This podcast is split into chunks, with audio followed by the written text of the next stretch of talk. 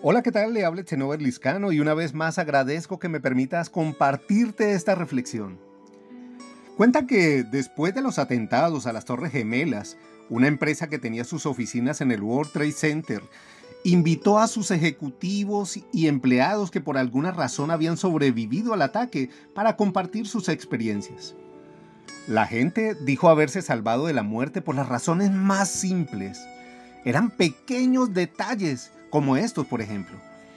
Al director de una compañía se le hizo tarde porque era el primer día de kinder de su hijo. Una mujer se retrasó porque su despertador no sonó a tiempo.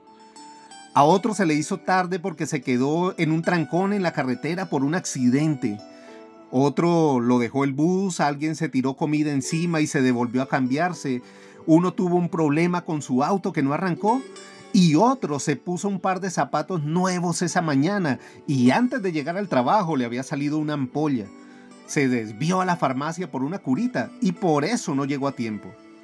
Lo cierto es que todos se salvaron de este evento que dejó 2.996 muertos, la desaparición de 24 víctimas y más de 25.000 heridos.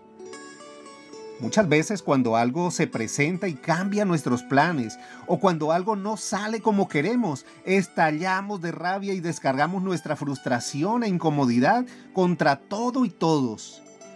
Pero, ¿no te has puesto a pensar que tal vez esas pequeñas circunstancias son una acción de Dios para redireccionar y hasta guardar tu vida? Por eso la invitación este fin de semana es a confiar en Dios que desde hoy puedas despertar con una palabra de agradecimiento por el día que inicias y que puedas decirle, Señor, quiero agradarte. ¿Qué tienes para mí hoy? Cuando dejas tu vida en sus manos y sales con la confianza que Él tiene el control de todo, ahí cambia tu visión de las cosas y entonces ya no verás cosas buenas o malas, sino oportunidades ya no tendrás afán, ansiedad ni ira, sino expectativas de lo que Dios quiere hacer en ti o a través de ti en ese lugar o circunstancia a la que te ha llevado. No permitas que la preocupación te haga olvidar que tienes un Dios poderoso para quien nada le es imposible.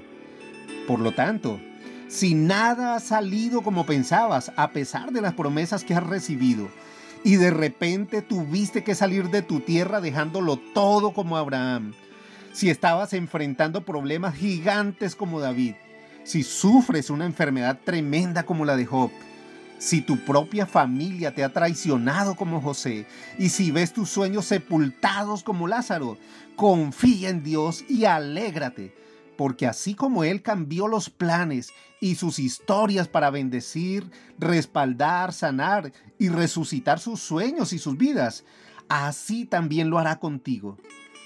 Cada vez que algo no salga como esperas, cada vez que se alteren tus planes, solo piensa que los planes de Dios son mejores que los tuyos.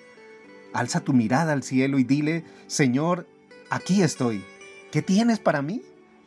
Te aseguro que un simple pinchazo, un retraso en el camino, un proyecto frustrado en el que conociste a alguien, e incluso la puerta cerrada del lugar al que ibas se convierte en una oportunidad que Dios usará para sorprenderte, bendecirte y bendecir a otros.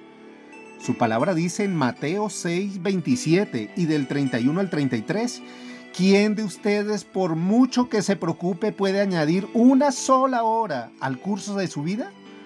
Así que no se preocupen ni digan qué vamos a comer o qué vamos a beber ¿O qué ropa vamos a usar?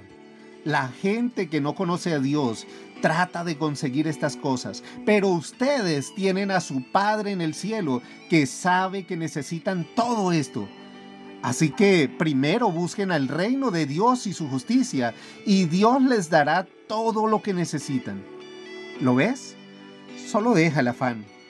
Libérate del estrés y permite que Dios lleve tus cargas y te guíe.